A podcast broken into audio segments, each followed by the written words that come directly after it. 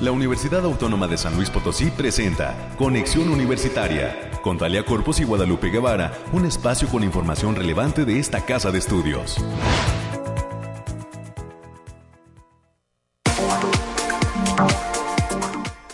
Es mañana de jueves 10 de marzo del año 2022. Muy buenos días San Luis Potosí, México y el resto del mundo. Gracias por estar aquí en la sintonía de Conexión Universitaria soy Talia Corpus y eh, pues le expreso a usted nuestra gratitud de nueva cuenta a nombre de todo el equipo que hace posible este esfuerzo de comunicación de la Universidad Autónoma de San Luis Potosí. Muchísimos saludos y afecto a nuestros radioescuchas eh, que nos sintonizan a través de la radio tradicional 88.5 FM, 1190 AM son las señales que ofrecen cobertura en la zona de la ciudad de San Luis Potosí capital y el área, el conurbada.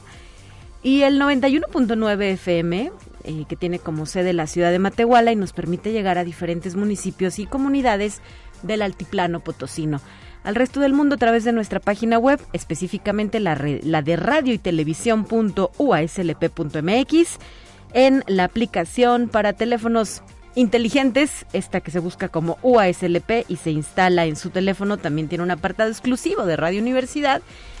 Y ya lo sabes, si en alguna ocasión no tiene oportunidad de escucharnos en vivo, porque este ejercicio es en vivo y en directo desde las instalaciones de radio y televisión en la calle de Arista, en el corazón del centro histórico de la ciudad de San Luis Potosí, también puede escuchar nuestro podcast en Spotify en la cuenta UASLP.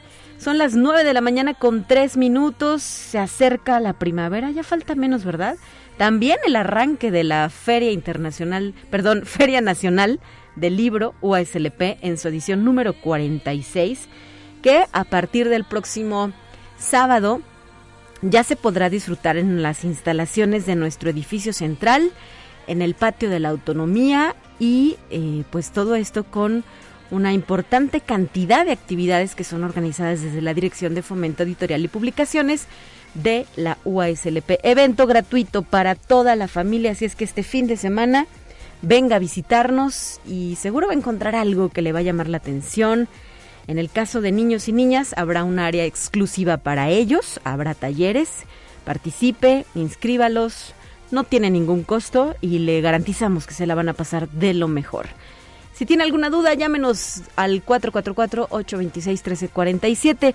Y si quiere saber más sobre la Feria Nacional del Libro USLP, le invito a visitar su página de Facebook, así los encuentra, Feria Nacional del Libro, o también a seguir su cuenta en Twitter, eh, específicamente la de Librería UASLP, que es desde donde se están compartiendo todos los contenidos de la programación, así como su sitio en internet, feriadelibro.com uslp.mx.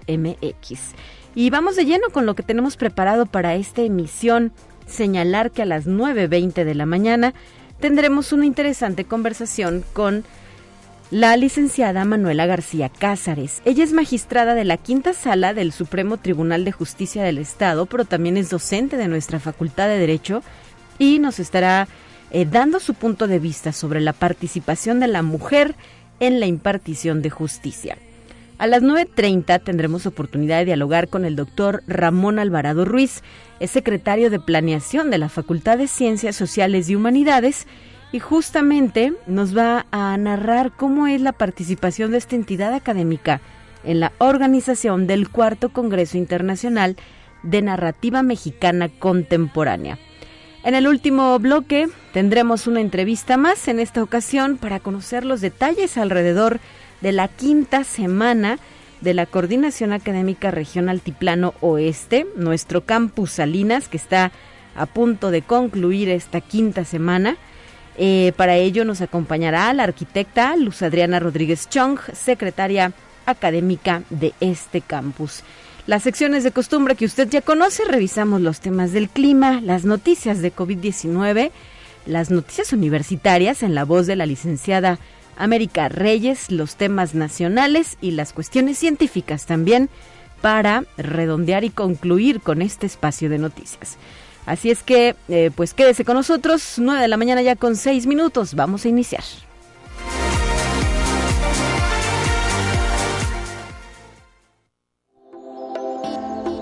Aire frío, lluvia o calor? Despeja tus dudas con el pronóstico del clima. Y tenemos información actualizada de la Dirección Coordinación Estatal de Protección Civil que está informando sobre la presencia de rachas de viento cercanas a 60 eh, kilómetros por hora en la zona centro, donde se encuentra la capital Potosina y también en la zona altiplano, y de hasta 50 kilómetros por hora en las sierras de la zona media. Ello ha también eh, eh, pues lanzado, em, más bien, esto incide en que se lance una alerta sobre el potencial de incendios en municipios de zona centro, media y altiplano. Además, reporta cielo semidespejado en todo San Luis Potosí. Eh, revisando el pronóstico por regiones, zona altiplano tendrá hoy una máxima de 28, una mínima de 4 grados centígrados. La zona centro, una máxima de 27, una mínima de 9 grados centígrados. En la zona media se pronostica, mire qué calor, una máxima de 36 y una mínima de 10 grados centígrados. En la zona huasteca una máxima de 32 y una mínima de 14 grados centígrados. Hay que tener muchísimo cuidado con estos vientos. Ya sería el tercer día de la semana, ¿verdad? Que nos acompaña el, dios em, Eolo. Así es que, pues, debemos tener precauciones. Desafortunadamente, estas condiciones pues ya se llevaron una vida en la capital potosina. Recordemos este accidente que sucedió en el Boulevard Río Santiago cuando pues una persona al circular en su vehículo no lo veía venir y un árbol aplastó el mismo. 9 de la mañana ya con 8 minutos tenemos más.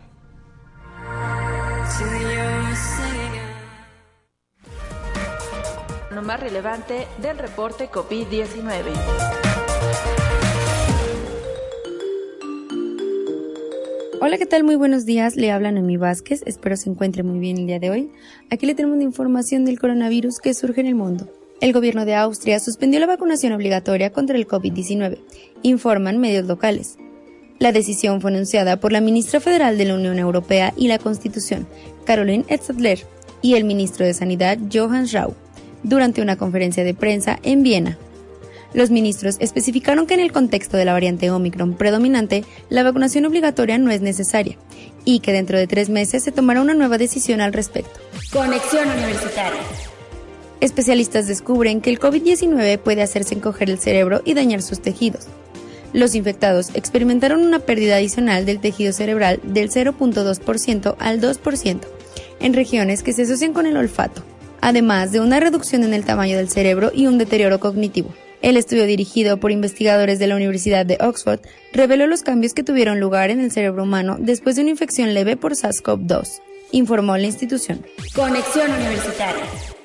La Organización Mundial de la Salud advierte que la pandemia del coronavirus se encuentra lejos de terminar, pese a que los casos y muertes reportados por COVID-19 estén disminuyendo a nivel mundial y varios países levanten las restricciones, pues no terminará en ningún lugar hasta que se acabe en todas partes. Conexión Universitaria. Según datos de una encuesta realizada en Estados Unidos, el 60% de los empleados con trabajos que se pueden hacer desde casa dicen que les gustaría trabajar desde ahí la mayor parte del tiempo, cuando concluya la pandemia por coronavirus en el mundo. Estos datos fueron recabados en una nueva encuesta del Pew Research Center, lo que representa un aumento del 54% de los ciudadanos a favor del trabajo desde casa en comparación con lo que esta encuesta arrojó en el 2020. Esto ha sido todo por hoy. Muchas gracias por escucharnos. Recuerde seguir las medidas anti-COVID y no dejar de cuidarse. Hasta pronto.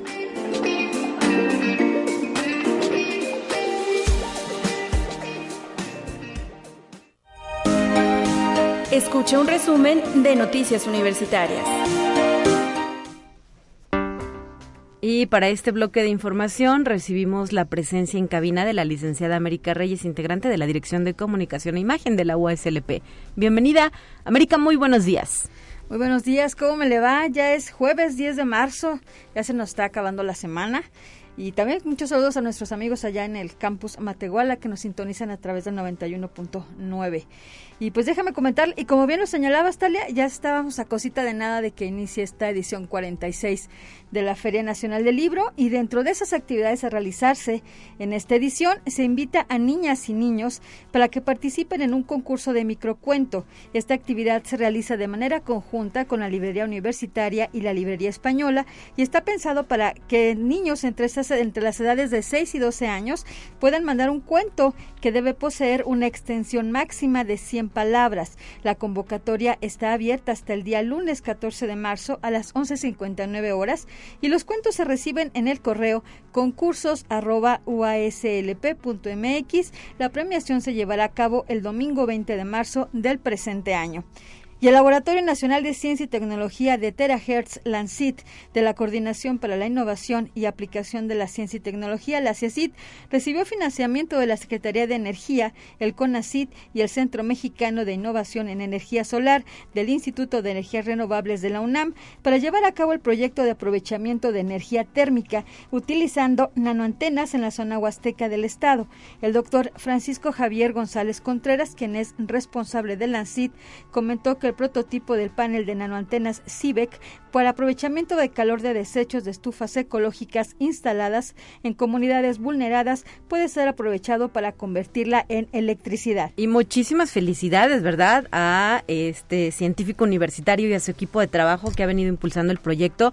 Ahí es América cuando entendemos y percibimos que realmente la ciencia puede ayudar a tener mejores condiciones de vida en situaciones menos eh, favorecidas, ¿no? A diferencia, por ejemplo, de lo que sucede en nuestras ciudades.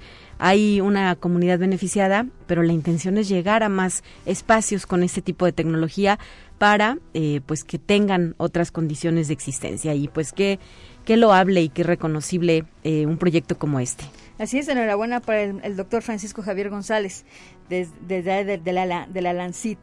Y la Orquesta Sinfónica Universitaria, a través de la Secretaría de Difusión Cultural, presenta el concierto Gamer Sinfónico, una de las propuestas musicales más esperadas por todos los seguidores de los videojuegos, las series y la música de orquesta. Este acto se llevará el próximo viernes 25 de marzo a las 20 horas en el Centro Cultural Universitario Bicentenario. La venta de boletos estará disponible a partir del próximo lunes 14 de marzo con un costo general de 100 150 pesos. Se trata de un evento presencial y siguiendo todas las medidas sanitarias que marcan las autoridades correspondientes. Y si van a querer boletos, que apunten la fecha y vayan rápido, porque estos como vuelan, ¿verdad? Les encanta. Eh, tiene muchos seguidores este concierto de Gamer Sinfónico, así es que por favor, eh, pues no pierdan de vista que inicia la venta de los mismos. Recuérdanos la fecha, América. El próximo lunes 14 de marzo. Para ya el próximo lunes. Muy bien. Bien, y la Facultad de Enfermería y Nutrición, como parte de las jornadas universitarias en torno al 8M, llevará a cabo el día de hoy la conferencia virtual La conciliación, la vida familiar y laboral como una buena práctica de responsabilidad social, la cual estará a cargo de la maestra Aida Ortega Velázquez a partir de las 10 de la mañana. La conferencia será transmitida en el Facebook de la entidad desde la sede del aula magna de aquella facultad. Y también el día de hoy, 10 de marzo, el posgrado de la Facultad de Contaduría y Administración llevará a cabo a partir de las 19 horas una plática informativa sobre la oferta de posgrados con que cuenta la entidad. La charla tendrá un valor tutorial y será transmitida a través de la plataforma Teams, a través de la liga a.uaslp.mx diagonal posgrado FCA 2 y también la División de Desarrollo Humano de esta Casa de Estudios a través del Departamento de Capacitación, Evaluación y Desarrollo invita al personal que realice actividades de archivo al curso Actividades Archivísticas, el cual se llevará a cabo de manera virtual y sin costo. La cita es el día de mañana 11 de marzo en un horario de 9 a 11 horas. Los, los interesados pueden registrarse a través de la página http dos puntos diagonal diagonal a uaslp.mx diagonal DCEDO 42022 y también la Secretaría de Investigación y Posgrado ya lanzó la convocatoria para el verano de la ciencia 2022, por lo que se invita a catedráticos y estudiantes a conocerla para formar parte de esta actividad. Pueden conocer las bases a través del portal http dos puntos diagonal diagonal www.uaslp.mx diagonal investigación y posgrado. Y la Unidad Académica Multidisciplinaria de la Zona Media invita al mini taller del Huerto a la Mesa. La cita es este viernes 11 de marzo de 10 a 14 horas. El cupo será limitado y la fecha límite de registro pues ya está el día de hoy ya nada más. Este para mayores informes e inscripciones en la página https dos puntos diagonal diagonal. Y también en la Facultad de Ciencias Sociales y Humanidades se ofrece el curso Aproximaciones Metodológicas sobre las Corporalidades y Emociones, el cual se llevará a cabo del 31 de marzo al 16 de junio del presente año en un horario de 15 a 19 horas. Las sesiones son únicamente los días jueves. Para mayores informes e inscripciones al correo electrónico heidi.cedeno.uaslp.mx. Y también la Secretaría de Difusión Cultural de la UASLP mantiene abiertas las inscripciones de los talleres que se van a otorgar durante la realización de esta edición 46 de la Feria Nacional del Libro. Los temas a tratar son de palabras y en papel, taller de libro túnel, grabando, creación de estampas con técnicas experimentales. Esta historia la, escribes tú, que es un taller de escritura para principiantes, entre otros. Para mayores informes e inscripciones en el correo पे Y finalmente la Facultad del Hábitat mantiene abierta la convocatoria hasta finales de abril de la especialidad en Ciencias del Hábitat Generación 2022-2023, donde también pueden participar estudiantes próximos a egresar de diversas carreras. Así lo informó la doctora Juana María Miranda Vidales, quien es coordinadora del Instituto de Investigación y Posgrado de aquella entidad académica. Los interesados pueden solicitar más información sobre la especialidad, ya sea vía telefónica con Claudia Mosqueda en el teléfono 44 48 26 23 12 a las extensiones 68 32 y 68 34. Excelente, muchísimas gracias por esta aportación de información universitaria. América Reyes, hasta el día de mañana estarás de regreso. Así es, excelente día para todos, cuídese.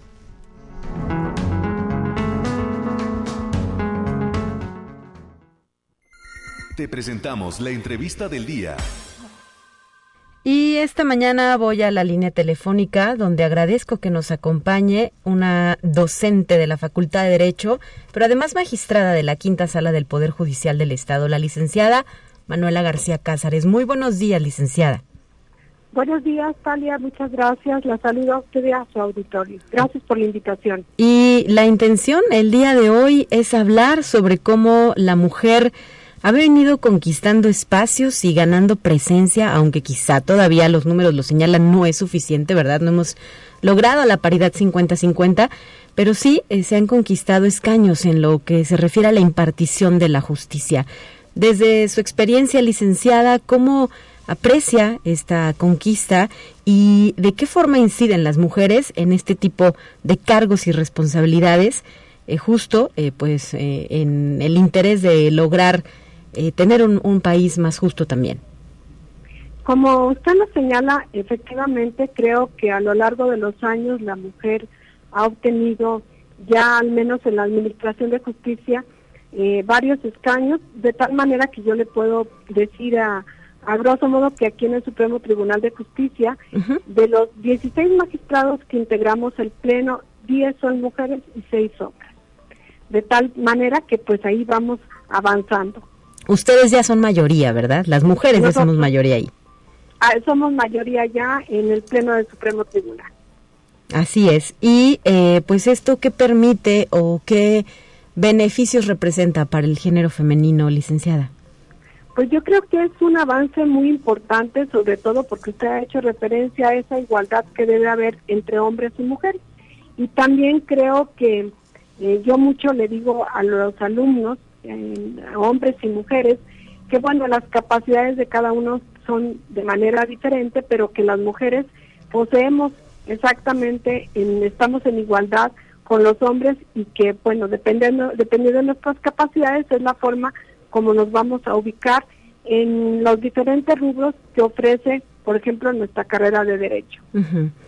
El tema de la perspectiva de género, ¿cómo ha permeado en el sistema de justicia de nuestro país? Y también, eh, me imagino, eh, pues debe o ya se está aplicando desde la propia aula, ¿no? Para contar con todas estas herramientas que permitan, eh, pues, ver nuestra realidad desde otra, desde otra óptica. Claro que sí, y es algo muy importante que como docentes en la facultad se le ha venido inculcando a los alumnos en la aplicación de la perspectiva de género.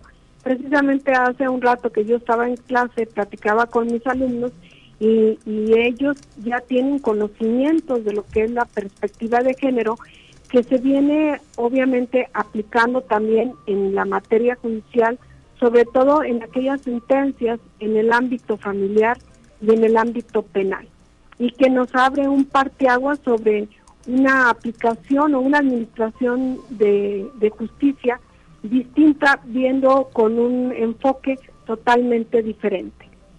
Y esto, obviamente, pues con una repercusión positiva, ¿no? Para el caso de mujeres que enfrentan o que están, eh, pues, llevando a cabo algún tipo de, juicio, impulsando alguna demanda. Claro, en beneficio de las mujeres y, y creo que ahí lo primero que debemos de observar para aplicar el protocolo es precisamente si existe esa desigualdad entre, si hay desigualdad entre los hombres y las mujeres, aplicar el protocolo. Y sobre todo algo que luego se confunde mucho es que eh, piensan que el protocolo solamente se puede aplicar a las mujeres, pero también se puede aplicar a los hombres, aunque, bueno, como la historia nos ha venido diciendo, pues las mujeres siempre han sido un grupo mayormente vulnerado. Entonces es a quien se les aplica eh, con, con mayor regularidad que a los hombres. Claro. Licenciada Manuela García, ¿usted cuántos años tiene de ejercer esta profesión y cómo ha visto el cambio en este sentido, ¿no? De este tema del que estamos hablando. Me imagino que las condiciones en las que hoy usted se, se desarrolla, se desempeña, pues no son similares a cuando inició su carrera. Bueno, claro que no, este, son ya 37 años que egresé de la Facultad de Derecho sí. y efectivamente un punto, una referencia muy importante es que cuando yo fui estudiante, la mayoría eran hombres, éramos en realidad muy pocas las mujeres que estudiábamos la carrera de Derecho. Hoy le puedo decir que en la facultad la mayoría son, son mujeres las estudiantes y hay menos hombres estudiando la carrera. Y pues efectivamente cuando yo empiezo a trabajar en precisamente el Poder Judicial, pues había la gran mayoría de los puestos por, por, los, por los hombres, eran ocupados. A lo largo de estos años ha habido una transformación donde se ha dado apertura a las mujeres y aquí en el Poder Judicial, inclusive el Consejo de la Judicatura, ha abierto concursos por oposición en donde son para eh, únicamente para mujeres. Y ha habido buena respuesta, porque perfiles me imagino que sí hay, ¿no? Sí están ahí. Claro que sí, ha habido muy buena respuesta y sobre todo porque desde la convocatoria se contemplan situaciones sensibles, por ejemplo, quienes participan, eh, ellos el, y quien gana el concurso, ellos deciden a qué lugar o a qué región quieren estar para no separarlos de su familia, sobre todo si son madres de familia. claro. Y si lo viéramos desde la otra perspectiva, eh, el marco legal con el cual ustedes trabajan, este también ha sufrido transformaciones para que eh, se fortalezca el acceso de las mujeres a la justicia. Por supuesto que ha sufrido, eh, como usted lo ha dicho, mucha transformación en el ámbito jurídico, y, esto ha permitido el que las mujeres accesen a puestos dentro de no solamente del poder judicial sino de, de todos los tres poderes de el estado y con las facilidades que ello implica el de tener sensibilidad de parte de los legisladores para eh, tener normas acordes a las mujeres. Y si habláramos de que, bueno, sabemos que todo es perfectible, licenciada Manuela García Cázares, desde su experiencia, ¿en qué puntos habría que continuar fortaleciendo, por ejemplo, este acceso de la justicia eh, de parte de las mujeres o inclusive eh, pues la integración y la conformación, su presencia en el sistema de justicia de nuestro país? ¿Qué falta por hacer o qué eh, deberíamos impulsar todavía más? Pues yo creo que eh, usted me ha, usted ha dado la respuesta. Creo que mm, tener normas en donde se hable de la equidad en cuanto a la participación de las mujeres eh, conjuntamente con el porcentaje de hombres que, que laboran. Ejemplo, ya lo existe en los poderes legislativos, ¿verdad? Y aquí en el Poder Judicial faltaría establecer precisamente el, esa equidad de las mujeres eh, con los hombres por ejemplo, en las magistraturas, para los jueces, eh, sobre todo que muchas de las veces ocurre que hay que tener una mayor sensibilidad, y no es porque los hombres no la tengan, pero bueno, las mujeres eh, se poseen características muy especiales, por ejemplo, en el ámbito familiar. sí, claro. Y eh, pues esto también eh, se podría impulsar desde las aulas, ¿no? En el caso específico de la formación de abogados y abogadas dentro de nuestra institución. Por supuesto, y creo que a mí me llena de orgullo saber que, que las mujeres en el ámbito 12, en el ámbito escolar, pues ha tenido un gran desarrollo ya eh, las chicas que estudian en la facultad tienen otra perspectiva muy distinta a cuando era uno estudiante. Entonces ya tienen otra visión mucho más amplia y esto por supuesto que va a ser una excelente oportunidad para que se puedan desarrollar en el ámbito laboral. Claro. Y en el marco de este día tan importante que fue la conmemoración del Día Internacional de la Mujer el pasado 8 de marzo, licenciada Manuela García, para concluir con la conversación, ¿podría darnos algún mensaje en específico o quisiera externar alguna idea en particular?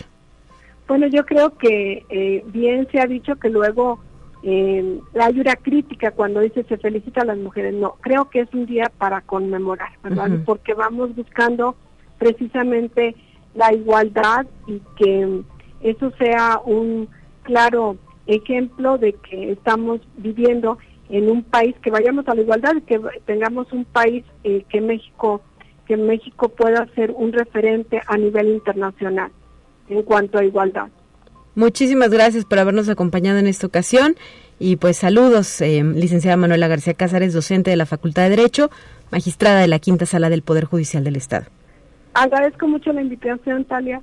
Eh, muy gusto saludarla. Excelente día para usted. Son ya las nueve de la mañana con 28 minutos y antes de irnos al corte, tenemos por aquí una invitación que nos ha hecho llegar la Facultad de Ingeniería, ya que a través del Centro de Investigación y Estudios de Posgrado del Instituto de Geología y del Instituto de Metalurgia de nuestra universidad, está organizando este evento tradicional de nombre Puertas Abiertas, posgrados de ingeniería a tu alcance, que eh, se va a realizar del 2 al 6 de mayo, en esta ocasión con su modalidad virtual. Y eh, pues se van a realizar videoconferencias para conocer justamente los alcances de los posgrados de la Facultad de Ingeniería. Si quiere más información, le invito a visitar la página www.ingeniería.uslp.mx y ahí se encuentran los detalles de esta convocatoria. 9 con 29. Hacemos una pausa ya regresamos con más asuntos.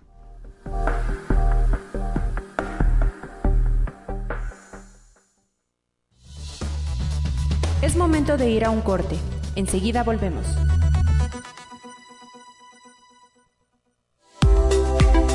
Continuamos en conexión. Volvemos con más temas. Te presentamos la entrevista del día. Continuamos esta mañana con la presencia de nuestros invitados y en esta ocasión se trata del doctor Ramón Alvarado Ruiz, secretario de Planeación de la Facultad de Ciencias Sociales y Humanidades. Bienvenido a Conexión Universitaria, doctor, qué gusto escucharte.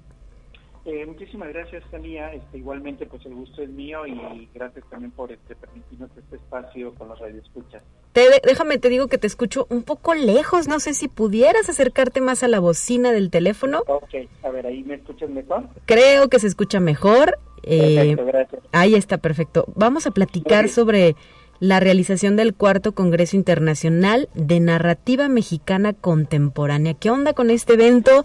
¿De quién es la iniciativa y cómo participa la facultad?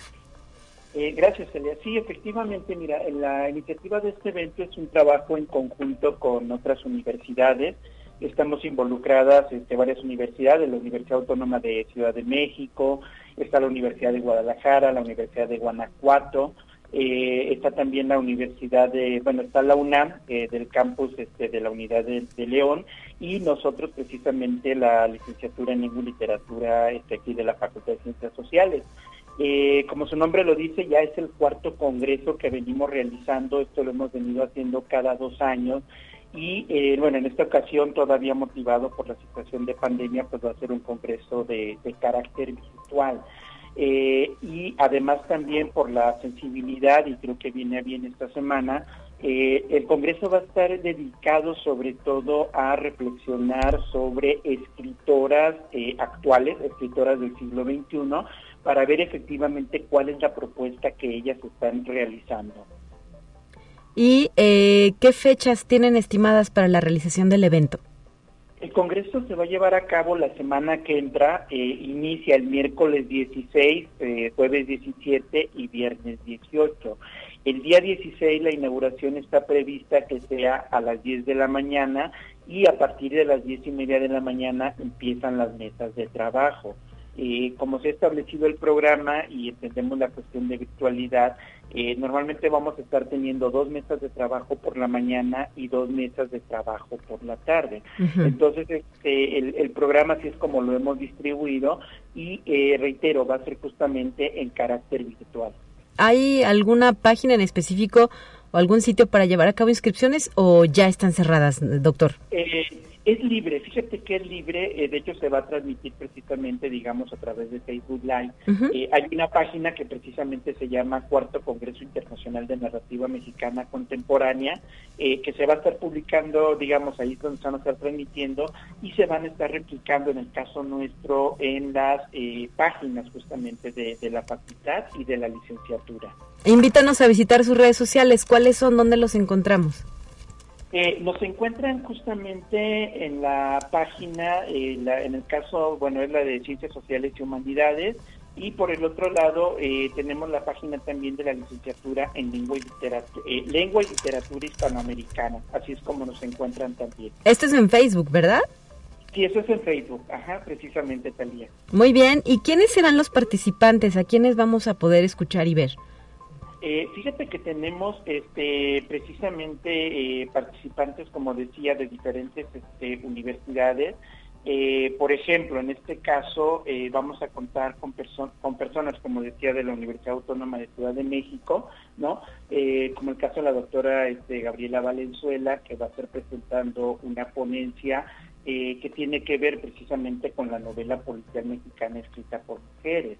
Eh, vamos a encontrar también este, participantes, en este caso, como decía, de, universidades este, como de, Guanajuato, el caso del doctor eh, Torres Mojica, o de la Universidad de Baja California, el doctor Javier Hernández Quesada, que va a estar por ahí hablando de dos escritoras este, actuales muy sobresalientes, Cecilia Udave y Guadalupe Nettel. Eh, en el carácter justamente también internacional tenemos participación de académicos de universidades de Estados Unidos, eh, como el caso de Michelle Montero Arauz, que va a estar justamente hablando de maternidad y escritura, por ejemplo. Y de carácter internacional, ¿quiénes más participan, doctor?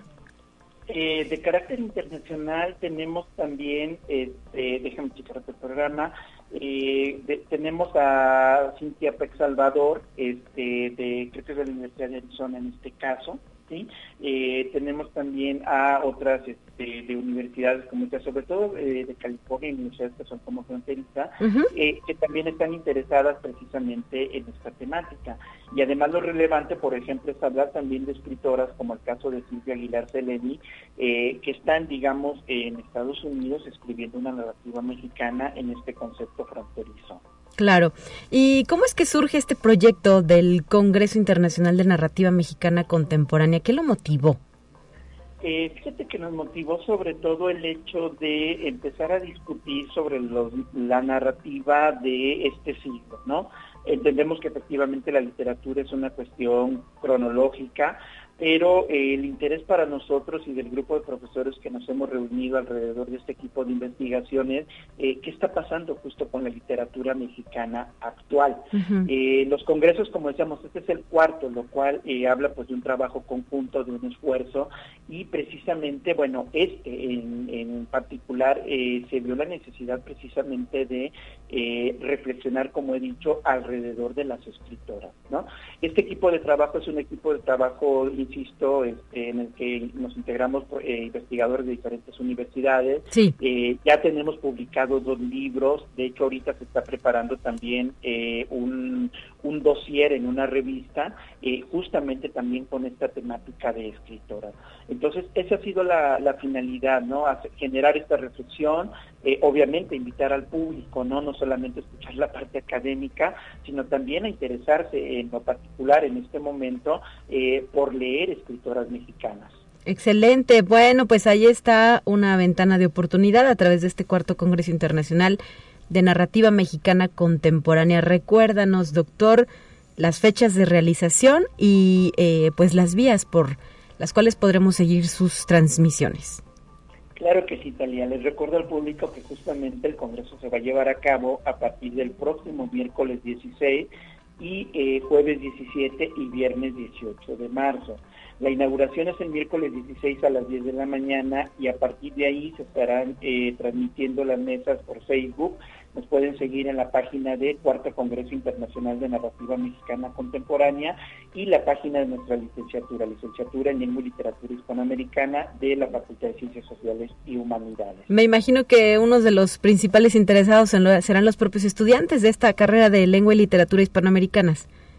Sí, claro que sí, y obviamente pues ahí, eh, digamos, también va dirigido a nuestros alumnos y sobre todo pensando en los, en los alumnos, las alumnas en este caso que ya están, digamos, eh, preparando sus trabajos de tesis. De hecho, justamente este tipo de congresos les ayudan mucho a, ellos y a ellas a ver cómo es que se están desarrollando los temas, eh, de qué se está hablando, de qué se está trabajando y por ejemplo un tema que ahorita es eh, creo un, un, tema que preocupa y un tema que ocupa a los investigadores e investigadoras es por ejemplo la cuestión de maternidad y cómo la maternidad dentro de la literatura se está manifestando y tengo que decirlo eh, tenemos alumnas que justamente están reflexionando sobre esos temas entonces justo eh, para ellos también es una, una gran ventana de, oportunidad poder escuchar a investigadores, poder entrar en contacto con ellos y obviamente pues poder eh, desarrollar de mejor manera sus proyectos de investigación. Así es. Eh, doctor, y específicamente en el caso de la Facultad de Ciencias Sociales y Humanidades, ¿quiénes son esos eh, investigadores o investigadoras que van a estar de forma activa dentro del evento? Eh, mira, sobre todo estamos el doctor Daniel Zavala Menina y un servidor. Este, somos quienes integramos este equipo y ahora hemos, este, digo, formamos tanto parte del equipo organizador como también haremos presentaciones este, sobre trabajos académicos. Eh, somos quienes llevamos, digamos, la responsabilidad en conjunto con los demás y también, obviamente, eh, insisto, estaremos ahí este, reflexionando sobre los temas que a nosotros nos ocupan dentro de la parte de investigación. Muy bien, pues que sea un éxito el desarrollo de este evento y eh, estaremos atentos al inicio del mismo. Hay que consultar el programa que ya se difunde con las actividades detalladas que se van a eh, llevar a cabo con estas mesas a las que he hecho referencia eh, de conversaciones y también charlas con autoras, ¿verdad?, sobre los libros que estarán presentando ahí. Sí, fíjate que eso, esto, qué bueno que lo mencionas y eso me falta decirlo este, ahorita al final y ya es como una cuestión de invitación. De hecho, el jueves 17 a las 6 de la tarde vamos a tener una charla con, con dos autoras, una que creó una antología que se llama A Golpe de Linterna, más de 100 años de cuento mexicano, que es Liliana Pedrosa, y otra que es Laura Baeza, eh, 13 narrativas contemporáneas. Laura Baeza es ahorita una de las escritoras jóvenes eh, que está precisamente teniendo mucho impacto, eh, digamos, a nivel externo y también pues ha sido la idea incorporar, eh, obviamente, a las, a, las autoras, ¿no? No solamente quedarnos en el nivel académico, sino también invitar a quienes son protagonistas de esta literatura para que nos hablen justamente de qué están escribiendo y de qué va su literatura. Perfecto, pues muchísimas gracias, doctor Ramón Alvarado, y enhorabuena por esta participación. Al contrario, Talia, muchísimas gracias este, a ustedes, a ti por este espacio y pues invitar al público universitario, además dentro del marco de la Feria del Libro, eh, así como para que después de escuchar estas charlas vayan y, busquen los libros ahí en, en, la Feria de la Universidad. Así es, estaremos en el desarrollo de este gran evento que arranca el próximo sábado. Así es que el miércoles 16 y hasta cuando ustedes terminen el Congreso Internacional estará vigente nuestra edición número 46 de la Feria Nacional del Libro. Un abrazo, doctor, y pues seguimos en contacto. Gracias, Talía. Que tengas un excelente día. Hasta la próxima, 9 de la mañana, ya con 42 minutos. ¿Sabe que también eh, se mantiene en marcha? Las actividades por el Día de la Mujer, específicamente en la Facultad de Ciencias de la Comunicación que nos ha hecho llegar el programa de actividades en el marco de esta jornada 8M, que es impulsada junto con eh, pues la Sociedad de Alumnos y el grupo Comunifem. El día de hoy, jueves 10, eh, hablarán en la Facultad de Ciencias de la Comunicación sobre métodos anticonceptivos y experiencias La actividad está prevista desarrollarse a la una de la tarde. El viernes 11, mañana, el título es Atención Temprana. También se efectuará a la una de la tarde y el lunes 14, el lunes 14 hablarán sobre amor romántico, mientras que el martes 15 sobre erotismo y sensualidad, el arte de conectar. Esto a las 12 del día son las actividades previstas desde la Facultad de Ciencias de la Comunicación. Y por otra parte, también no queremos dejar de mencionar la invitación que nos ha hecho llegar la doctora Pilar Suárez desde la Coordinación Académica Región Huasteca Sur, nuestro campus Tamazunchale, siempre pendiente y atenta de este espacio de noticias. Está invitando al seminario multidisciplinario de aplicaciones en ingeniería, que eh, va a presentar al profesor Marcelo Kaplan del Columbia College. Es una actividad vía Zoom y estará efectuándose el día de mañana, 11 de marzo, a las 2 de la tarde. Va a hablar sobre el auto eléctrico, tecnología disruptiva que vino para quedarse. Un tema por demás interesante. Los detalles eh, los podrá encontrar de la reunión de Zoom en la cuenta de Twitter de la UASLP. Ahí se encuentra esta invitación o también puede seguir a la doctora Pilar Suárez, así la encuentra, arroba Pilar Suárez RDZ en Twitter para tener el detalle de esta invitación. 9 de la mañana ya con 45 minutos. Vamos con otros temas. Vamos a nuestra siguiente sección.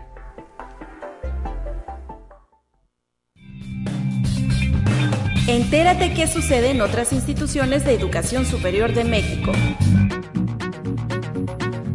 Ante el reto de robustecer las revistas académicas del país y apoyar a las editoriales universitarias que se encuentran en proceso de consolidación, la Universidad Autónoma de Aguascalientes colaboró en la convocatoria nacional para llevar a cabo las jornadas para el fortalecimiento de revistas académicas en México, un evento digital en el que estuvieron presentes cerca de 100 participantes provenientes de 16 instituciones de educación superior de México.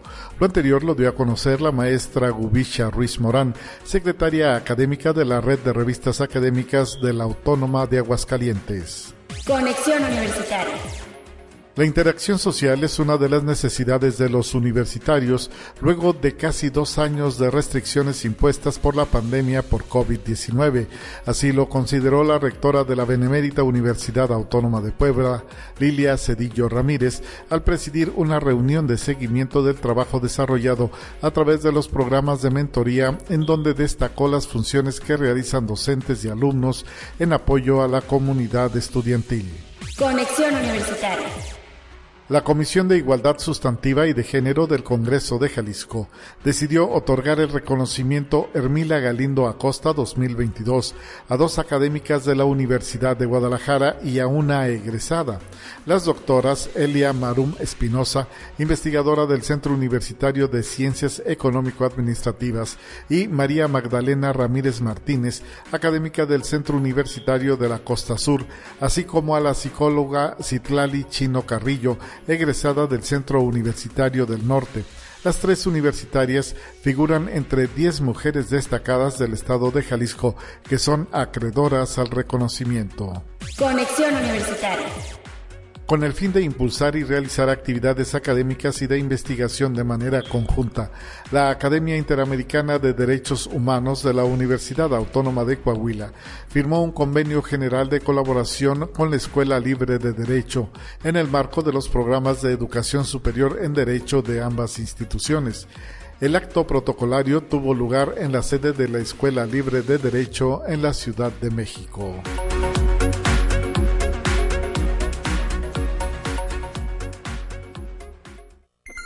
Te presentamos la entrevista del día. Para concluir el programa, bueno, casi concluir el programa del día de hoy, vamos a trasladarnos en la línea telefónica hasta el campus Salinas, donde se está desarrollando la quinta semana de la Coordinación Académica Región Altiplano Oeste. Por este motivo saludo a la arquitecta Luz Adriana Rodríguez Chong, secretaria académica del mismo, quien ya nos acompaña. Bienvenida, muy buenos días. Hola, ¿qué tal Talía? Muy buenos días. Y gracias por estar con nosotros para compartir, pues, cómo ha venido desarrollándose esta quinta semana de la Carao, así la conocemos por sus siglas, que tiene como lema la formación integral en tiempos de globalización. Eh, ¿Cómo fue configurada esta actividad, arquitecta, y pues eh, cómo va? Eh, ¿Cómo ha sido la respuesta de la comunidad estudiantil? Sí, gracias. Mira, Talia, con mucho entusiasmo iniciamos la quinta semana de la, de la Coordinación Académica Regional Tiplano Oeste, ahora en modalidad presencial.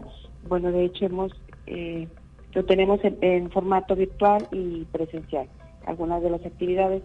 Las actividades que estamos manejando, pues tenemos actividades culturales, deportivas, académicas y siempre todas ellas disciplinarias y transversales.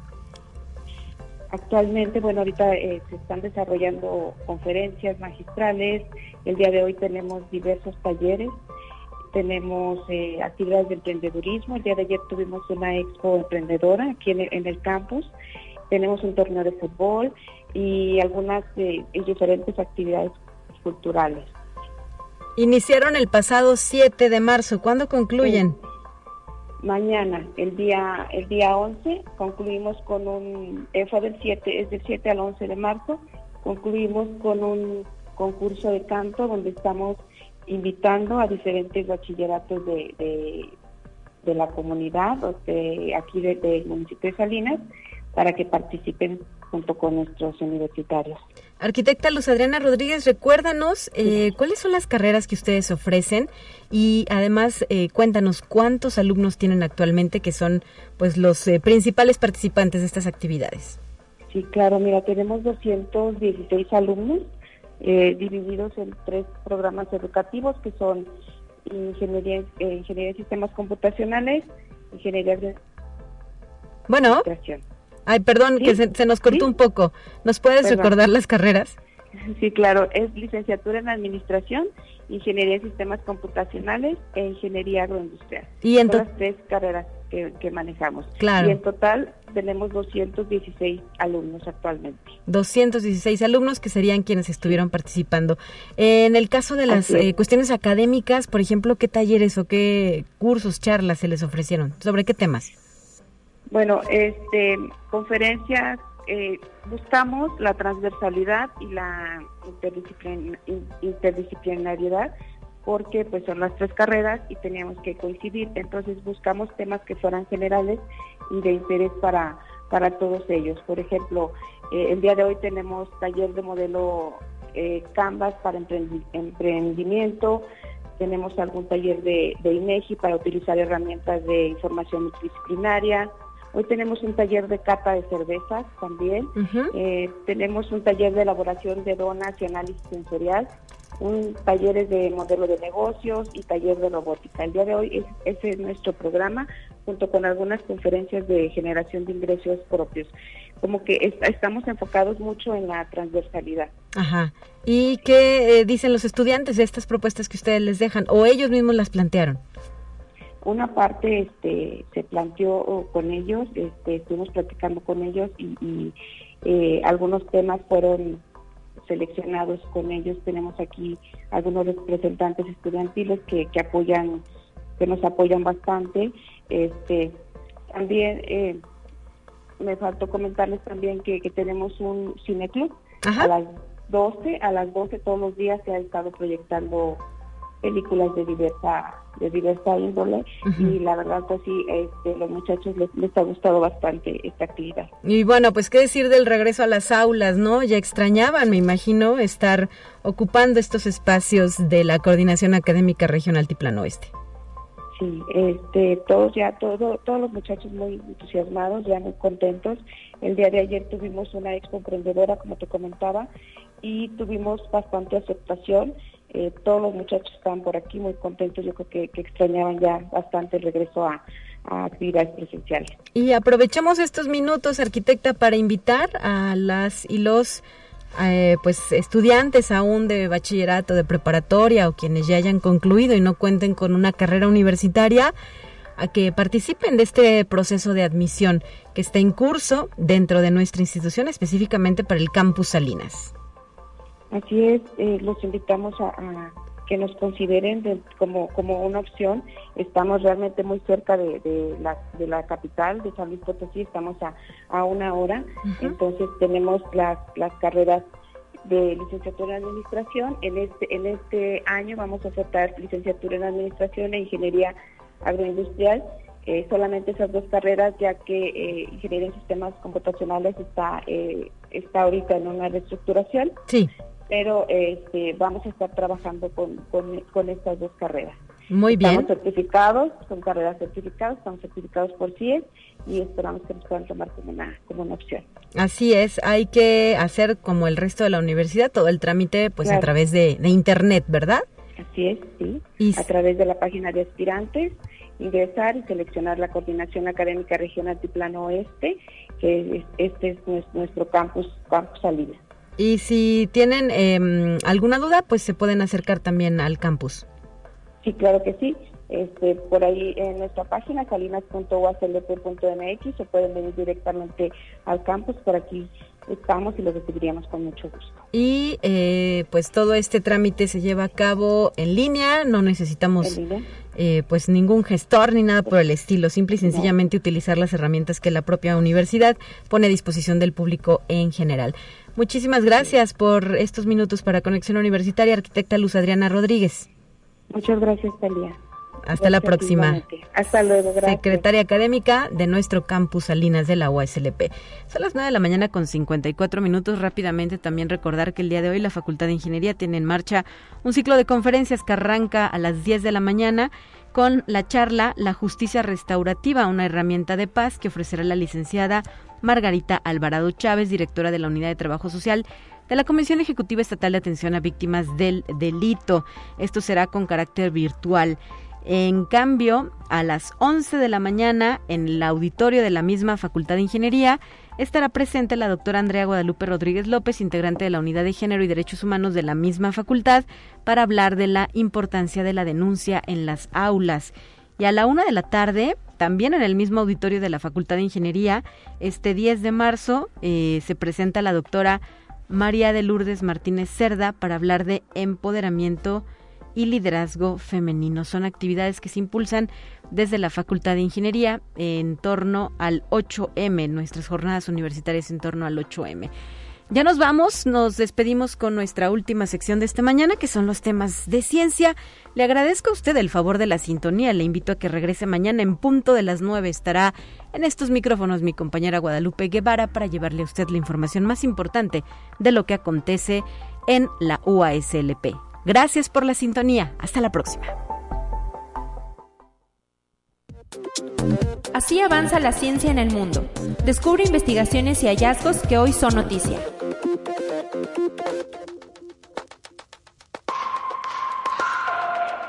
La Fuerza Marítima de Autodefensa de Japón ha puesto en servicio un nuevo tipo de submarino diésel eléctrico en el barco de un plan del gobierno de aumentar el número de sumergibles de 16 a 22, con el fin de fortalecer las capacidades defensivas ante el avance de China en el océano. Así lo informa Kyoto. El submarino, denominado Ballena Grande, tiene un desplazamiento estándar de 3.000 toneladas, una longitud de 84 metros y un ancho de 9.1 metros y contará con una tripulación de 70 personas. Asimismo, está dotado con torpedos y misiles antibuque de alta precisión Harpoon, con un alcance de 248 kilómetros. Conexión Universitaria falleció en el centro médico de la Universidad de Maryland en Estados Unidos David Bennett, de 57 años, primer hombre en recibir un trasplante de corazón de cerdo. Esto sucede apenas dos meses después de la operación. Los médicos dijeron que su condición había comenzado a deteriorarse y aún no han determinado la causa exacta de la muerte. Conexión Universitaria el Organismo Internacional de Energía Atómica ha afirmado que no detecta ningún impacto crítico en la seguridad proveniente de la central nuclear de Chernobyl localizada en Ucrania. El pasado 25 de febrero, el Ministerio de Defensa de Rusia informó que las tropas rusas tomaron el control completo del área de la central nuclear de Chernobyl al norte de Ucrania. Conexión Universitaria Las ondas Solar Orbiter y Parker Solar Probe diseñadas para el estudio de las características del Sol. Han recopilado datos e imágenes de varios eventos relacionados con el comportamiento de la estrella. La nave espacial Solar Orbiter, que es parte de la misión conjunta entre la NASA y la Agencia Espacial Europea, logró capturar una gran llamarada solar mientras se preparaba para alcanzar el próximo día 26 su máxima aproximación al astro.